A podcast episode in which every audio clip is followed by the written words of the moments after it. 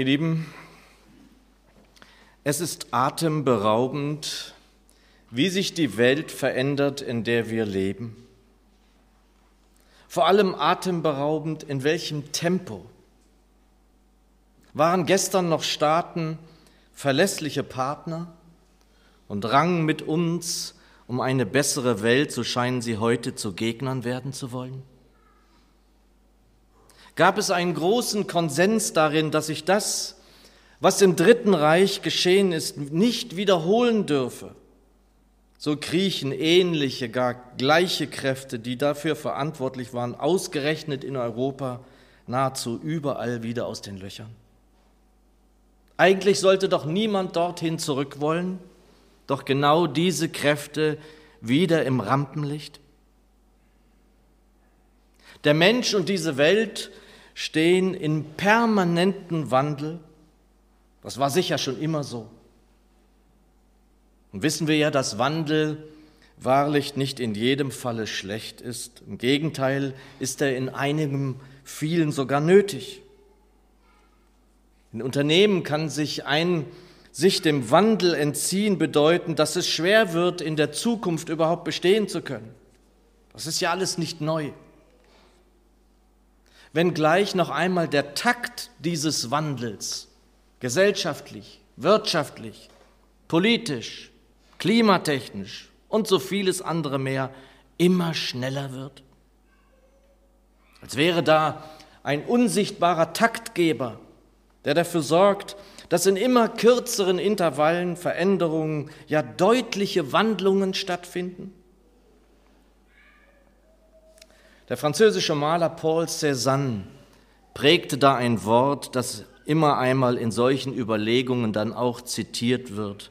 Man muss sich beeilen, wenn man etwas sehen will, alles verschwindet. Und es ist natürlich, dass Menschen sich Sorgen machen um diese Welt, um ihr Land, um die Zukunft, um sich selbst, um ihre Familien. Worauf kann man noch setzen, ohne nach kurzer Zeit doch feststellen zu müssen, dass man sich geirrt hat, dass es ein Irrtum war, auf was man gesetzt hat? Nicht wenige Menschen, die sich sehnen nach Kontinuität, nach Verlässlichkeit, nach einem Felsen in der Brandung, die sich danach sehen, auf etwas bauen zu können, das bleibt? Gibt es nicht etwas, was gestern, was heute, vielleicht sogar eben auch noch morgen unveränderlich ist, gleich bleibt und uns schon deshalb Halt versprechen könnte? Das Wort, von dem wir in dieser Predigt ausgehen wollen, ist zu finden in Hebräer 13, Hebräer 13, wer es mitlesen möchte, Verse 8 bis 17. Hebräer 13, Verse 8 bis 17, wo es heißt, Jesus Christus ist derselbe gestern, heute und in Ewigkeit. Lasst euch nicht durch schillernde und fremdartige Lehren verführen, denn es ist gut, dass das Herz gefestigt wird durch Gnade, nicht durch Speisegebote. Die sie befolgten, hatten keinen Nutzen davon. Wir haben einen Altar, von dem zu essen keine Vollmacht hat, wer dem Zelt dient. Denn die Leiber der Tiere, deren Blut der hohe Priester als Sühnopfer ins Heiligtum hineinbringt, werden außerhalb des Lagers verbrannt. Darum hat auch Jesus, um durch sein eigenes Blut das Volk zu heiligen, außerhalb des Tors gelitten? Lasst uns also vor das Lager hinausziehen zu ihm und seine Schmach tragen, denn wir haben hier keine bleibende Stadt, sondern die zukünftige suchen wir. Durch ihn wollen wir Gott alle Zeit als Opfer ein Lob darbringen, das heißt die Frucht der Lippen, die seinen Namen bekennen. Vergesst nicht, einander Gutes zu tun und an der Gemeinschaft festzuhalten, denn an solchen Opfern findet Gott Gefallen. Gehorcht denen, die die Gemeinde leiten, denn sie wachen über eure Seelen und müssen Rechenschaft ablegen. Und fügt euch ihnen, damit sie es mit Freuden tun und nicht mit Seufzen. das wäre für euch ja kein Gewinn.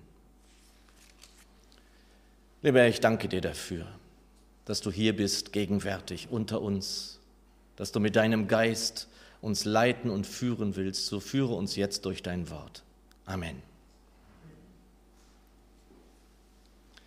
In dem immer rasanter wirkenden Wandel dieser Welt wird ein Zugang nur schon zu dem Begriff Ewigkeit immer unfassbarer.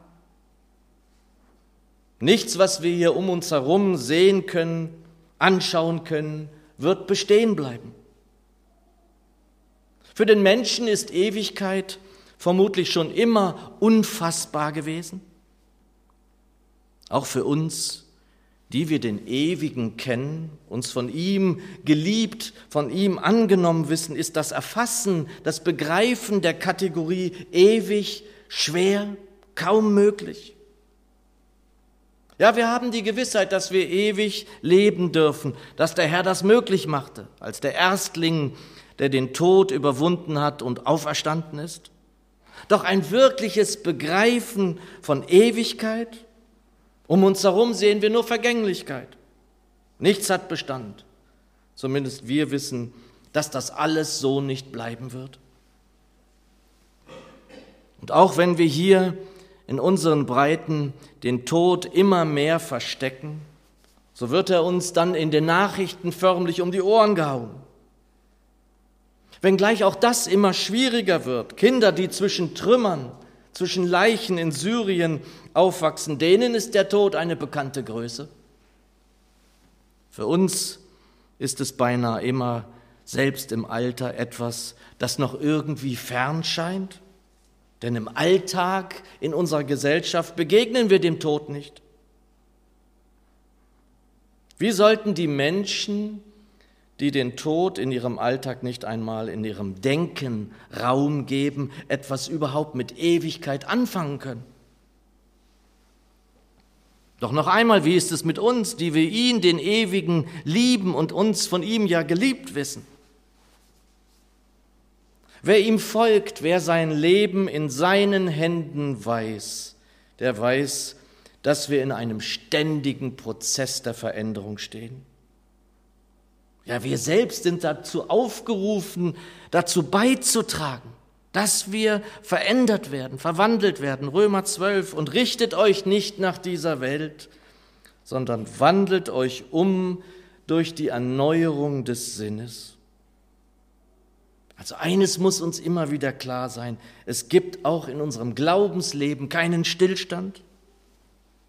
Und zumindest hier in dieser Welt wird alles immer im Wandel sein. Es wird sich hier immer alles verändern. Und auch wenn wir uns ständig wandeln, verändern, ja, wir werden das müssen, denn sonst werden wir ihm, dem Herrn Jesus, nicht ähnlicher werden können. Wir müssen das. Und genau darin unterscheiden wir uns von dem, dem wir ähnlicher werden sollen. Genau darin. Jesus Christus, derselbe gestern, heute und in Ewigkeit.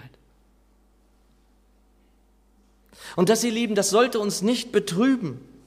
Das sollte uns auch nicht ängstlich machen. Denn der Herr weiß das ja, der kennt uns, er kennt uns ganz genau. Im Gegenteil, im Gegenteil darf es uns in jeder Hinsicht beruhigen, dass er unveränderlich ist.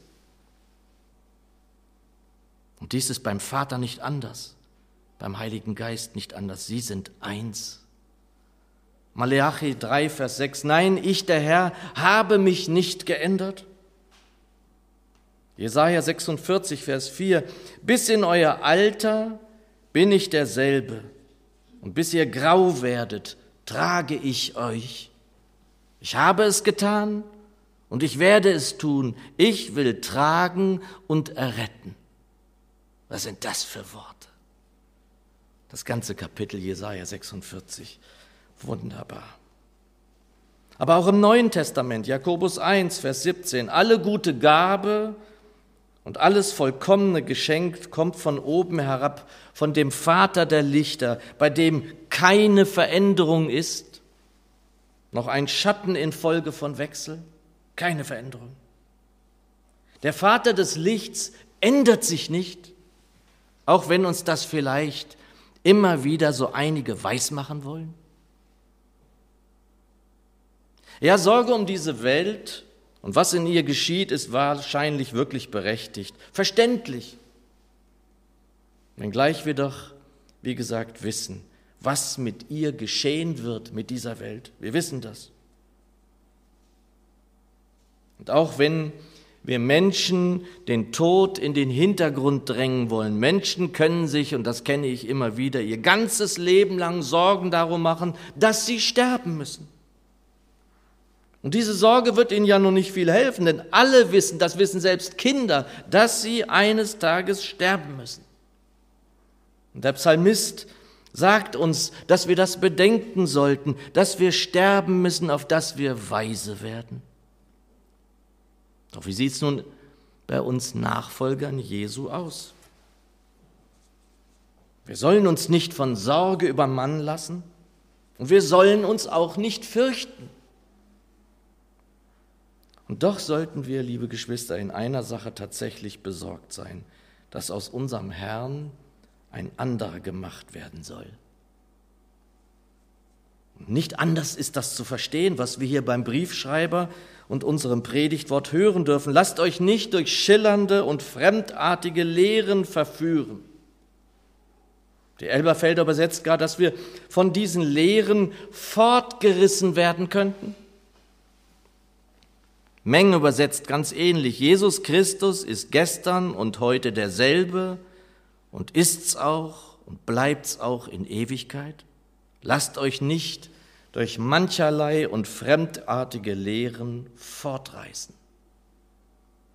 Die neue Genfer übersetzt, lasst euch daher auch nicht durch irgendwelche fremden Lehren vom richtigen Weg abbringen. Und das was wir hier hören, ja lesen können, kann uns ja in der Tat beruhigen, beunruhigen. Und aus meiner Sicht sollte es das auch. Es sollte uns beunruhigen. Und wir dürfen nämlich da ahnen, dass es nicht um irgendwelche Lehren geht, die in der Welt unterwegs sind, sondern dass es Lehren sind, die mit unserem Glauben zu tun haben. Die neue Genfer bringt uns etwas näher heran an den Konflikt, den der Schreiber des Hebräerbriefs umtreibt. Lasst euch daher auch nicht durch irgendwelche fremden Lehren vom richtigen Weg abbringen. Worauf es ankommt, ist, innerlich stark zu werden. Aber das geschieht durch Gottes Gnade und nicht, wie jene Lehren es behaupten, durch das Befolgen von Speisegeboten.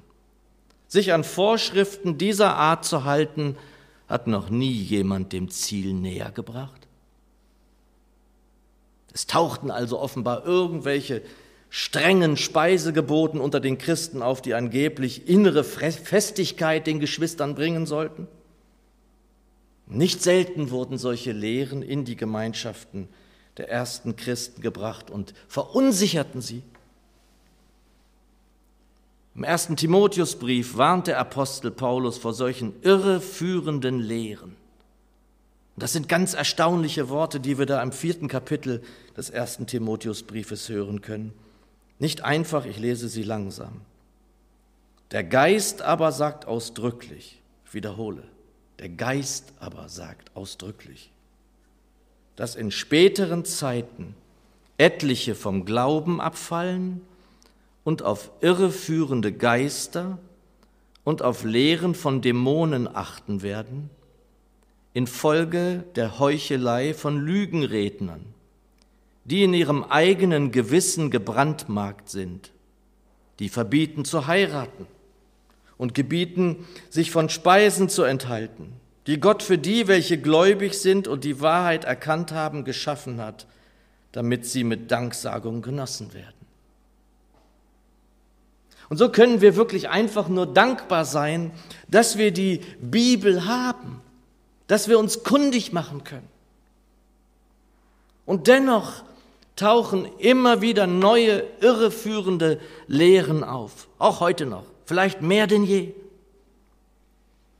Kürzlich sah meine Frau einen Beitrag im Fernsehen über Gemeinden, in denen Gläubige Domestos trinken mussten. Domestos. Um offenbar zu zeigen, dass es ihnen nichts anhaben kann. Möglicherweise ausgehend von dem Wort unseres Herrn aus Markus 12, äh 16, dass sie etwas Tödliches getrunken haben, es ihnen aber nicht schaden wird. Was ist das für ein schädlicher, für ein missverständlicher Umgang mit dem Wort Gottes aus meiner Sicht? Als wollte man den Herrn herausfordern. Und vielleicht denken ja einige von euch, dass es nicht viele solche Irrlehren gibt oder die uns nicht erreichen können. Das kann ich nicht bestätigen. Denn wie oft werde ich zu Aussagen in Büchern, in Sendungen, in Predigten von irgendwelchen Hauskreisen und mehr befragt und wie ich dazu stehe? Ganz, ganz oft. Und was kann ich dann tun? Das, was wir alle tun können. Und wir auch sollten den Maßstab für unser Handeln und unseren Glauben befragen, die heiligen Schriften, die Bibel. Wir haben doch das große Glück. Oder besser doch diesen großen Segen, dass wir alle heiligen Schriften, das hatten sie damals gar nicht, in einem Buch, in einem Buch in der Bibel haben. Und dann dürfen wir uns einander zurufen, wie der Apostel Paulus seinem Assistenten Timotheus zurief am Ende des Kapitels, aus dem wir gerade diese Worte hören durften. Habe Acht auf dich selbst und auf die Lehre. Halte fest an diesen Dingen. Denn wenn du dies tust, wirst du sowohl dich selbst erretten als auch die, welche auf dich hören. Wir können nicht nur, wir müssten das alles prüfen, was da auftaucht unter uns, was da an uns herangetragen wird. Und das können wir mit Hilfe der Bibel, anhand der Bibel und mit Hilfe des Geistes Gottes. Und dann dürfen wir das Gute behalten, den Rest getrost vergessen. Maßstab, Richtschnur aber ist und bleibt die Bibel. Mag jemand etwas zu dem, was uns die Apostel und der Herr in den Evangelien hinterlassen haben, hinzusetzen, dann dürfen wir mit Recht skeptisch, prüfend sein und bleiben. Das sollten wir auch. Denn wir sollen an der Lehre festhalten und die kommt nicht von irgendwo von außerhalb. Wir haben sie, sie ist gebunden, wir studieren sie regelmäßig in den Bibelstunden. Alles, was wir lehren hier, kommt von dem einen Lehrer, von dem einen Meister. Mehr brauchen wir nicht. Und wir haben dem auch nichts hinzuzufügen. Nicht Reinhard, nicht Andrea und ich auch nicht. Die folgenden Verse unseres Predigtwortes sind nicht ganz einfach und bedürfen einer eigenen Auslegung, also der Mittelteil unseres Textes, für die jetzt die Zeit nicht reicht. Verkürzt gesagt könnte man zusammenfassen, wirklich sehr verkürzt, wir brauchen keinen neuen oder einen anderen Hohenpriester, denn wir haben den einen Hohenpriester Christus Jesus. Und dennoch möchte ich sozusagen noch darauf eingehen, und zwar auf diesen einen Satz, diesen einen Vers, der wie in Stein gemeißelt wirkt in diesem ganzen Text und mit dem unser Predigtwort begann. Luther übersetzt ihn, und so kennen wir ihn wohl alle, am besten Jesus Christus gestern und heute und derselbe auch in Ewigkeit. Und wer das 13. Kapitel des Hebräerbriefs liest, dem wird es vielleicht gehen, wie es mir geht. Der Vers wirkt fast wie fremd. Der fällt heraus aus dem Text. Er steht beinahe so ganz für sich, dass man dazu neigen könnte, ihn nicht in den Zusammenhang zu stellen. Durch das, was wir vorhin hörten, ist das schon etwas aufgehoben. Denn bevor der Briefschreiber vor den Irrlehren warnt, setzt er diesen bedeutenden Vers. Und das will heißen, hier ist der Grund, hier ist die Basis, hier ist der Eckstein. Seht her, das ist es. Das ist es, um was es geht. Alles, was dann kommt, alles, was dann folgt, wird an ihm gemessen, an ihm allein. Heute nennt man das Neudeutsch Christus zentriert. Christus zentriert zu glauben, zu denken, zu handeln, zu prüfen. Und das ist modern und dennoch richtig und gut so. dazu stehe ich, Christus zentriert. Und bist du in deinem Urlaub auch mal an deinem Urlaubsort in einem Gottesdienst, weil du nicht auf das Wort verzichten willst? Das mache ich auch so. Wenn wir manchmal dann unterwegs sind, hörst du eine Predigt dort und weißt natürlich nicht, wie dort geglaubt wird, für was man da steht. Das kenne ich auch. Und was kann ich dann tun? In allen Dingen ist der Maßstab die Heilige Schrift und Jesus gestern, heute und in Ewigkeit. Dann hast du hoffentlich deine Bibel dabei, du hast den Heiligen Geist in dir und kannst prüfen, was du hörst. Und so kannst du es in allem, so solltest du es in allem halten, bei Büchern, bei Sendungen, bei allem, was dir im Internet, in Gesprächen oder wo auch immer begegnet. Und eine christliche Glaubenssendung, ein christliches Buch, ein christlicher Text im Internet, was da alles christlich ist, in dem Jesus nicht vorkommt, in dem Jesus nicht in die Mitte, in das Zentrum gestellt wird, sollte dich sofort stutzig machen. Habe Acht auf dich selbst und auf die Lehre, halte fest an diesen Dingen. Und begegnest du in all dem dann, was du dann so liest und hörst, Angstmache, die Gegenwart, die Zukunft betreffend? Das höre ich viel. Da wird Angst gemacht unter Christen. Und auch das sollte dich eigentlich stutzig machen. Denn wie viel Mal kriegen wir denn zu hören, fürchte dich nicht, fürchte dich nicht. Oder wenn du ständig nur besorgt sein sollst, alle Sorge sollen wir auf ihn werfen. Das sollte dich stutzig machen. Und kennst du dann die Schrift mehr und mehr, deswegen haben wir ja Bibelstunde, dann wirst du schnell in diesen Dingen in die Wahrheit geführt, vor allem aber, wenn du den Herrn dann noch um Weisheit bittest, denn die gibt er dir gerne, das sagt er in seinem Wort. Du bist doch ein Kind Gottes. Solltest du dich wirklich echt fürchten vor dem, was jetzt in dieser Welt geschieht, was möglicherweise vielleicht irgendwann auf uns zukommt, da diese Welt ja nun wirklich verrückt spielt? Solltest du? Liebe Schwester, lieber Bruder, wie wird der Boden beschaffen sein, auf dem du in der Zukunft stehen und gehen wirst? Ewig Du wirst auf ewigen Bund, Grund und Boden gehen und stehen, also fürchte dich nicht. Hörst du von Lehren oder Lehrern, die dir oder anderen Menschen gar in deinem Umfeld weismachen wollten, dass nur ganz bestimmte Menschen zum Herrn Jesus kommen dürfen? Wie oft höre ich das? Nur ganz bestimmte Menschen, die so oder so sind oder die eine weiße Weste haben oder die dies oder das besitzen oder diese Fähigkeit, die das oder das in sich tragen? Wie waren denn die Menschen, die mit Christus am Tisch gesessen haben in Kapernaum? Wie waren die? Sie waren Sünder. Sünder waren sie. Und der Herr Jesus sagt selbst, Johannes 6, Vers 37, wer zu mir kommt, den werde ich nicht hinausstoßen. Glaub ihm allein, ihm glaube und nicht irgendwelchen Lehren oder Lehrern, in denen er nicht Zentrum des Glaubens ist.